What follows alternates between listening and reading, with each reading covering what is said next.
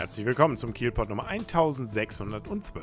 Mein Name ist Kaulius und ich berichte fast täglich aus Kiel auf 101,2 MHz bei Kiel FM. Morgens um 7 wie mittags um 12 und rund um die Uhr auf kielpot.de.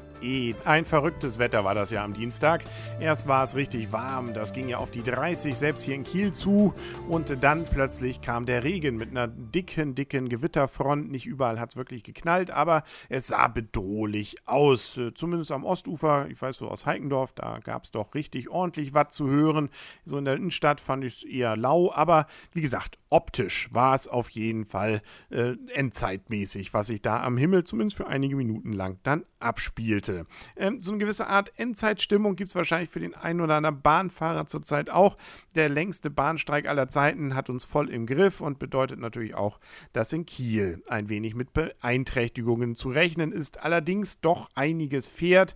Wer also nach Hamburg möchte, der hat immer noch eine Chance, zwar nur noch einmal in der Stunde, aber gut, das kennen wir ja aus Kiel auch noch vom letzten Jahr. Ähm, da hat, war das ja Standard. Äh, inzwischen hat man zwar alle halbe Stunde noch eine zusätzliche Möglichkeit mit Umsteigen, aber die fällt in der Regel zurzeit eben weg. Wie auch einige äh, Fernverbindungen, einige ICEs fahren, einige nicht. Äh, deswegen, da sollte man sich dann mal informieren. In der Regel kommt man hin, wo man will, nur eben, wie gesagt, manchmal ein bisschen später. Aber nun gut, Bahnfahrer sind da ja durchaus auch mit ein bisschen Toleranz hoffentlich gesegnet, was die Zeiten dann angeht. Wer jetzt sagt, ah, das ist doch alles Kinderkram, was da passiert, ähm, dem weiß ich jetzt nicht, was ich entgegnen soll, dem kann ich aber immerhin sagen, ein äh, Spezialmarkt für Spielzeug und Kindersachen was für ein Übergang. Ähm, den wird es jetzt am Sonntag geben. Das heißt, es ist Spezialflohmarkt und äh, dieser Spielzeug- und Kindersachenflohmarkt, den gibt es nur zweimal im Jahr. Nämlich jetzt eben am Sonntag, dem 10. Mai zwischen 8 und 16 Uhr. Äh, da gibt es dann gebrauchte Kleidung, Kinderwagen und vieles mehr. Ähm, Neuwaren dürfen übrigens nicht angeboten werden und wer sich selber hinstellt, weil das eigene Kind den Sachen schon entwachsen ist, der zahlt je angefangenen Meter, nicht des Kindes, äh, sondern des Standes, äh, je je angefangene Meter eben 5 Euro.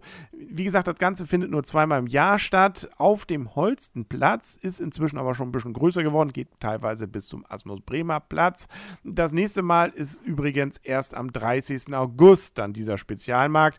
Generell auf dem Flohmarkt rund um den Rathausturm und in der Innenstadt geht es dann am 7. Juni. Also in einem Monat. Das heißt auch, das ist dann ja schon wieder fast vor kurz vor der Kieler Woche. So schnell geht's.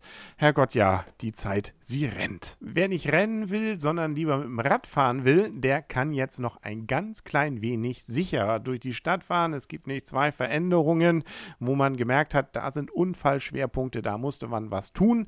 Das eine ist die Kreuzung Goethestraße, Sternstraße. Das ist am Schrevenpark, da treffen die zwei stark frequentierte Velorouten aufeinander, die täglich, so heißt es hier beim äh, Pressedienst der Landeshauptstadt Kiel, von mehreren tausend Radlern benutzt werden. Da ist es wohl wohl in Vergangenheit immer wieder dazu gekommen, dass durch die parkenden Autos am Straßenrand es zu Problemen gab, weil dieser Kurvenbereich dann schlecht einsehbar war.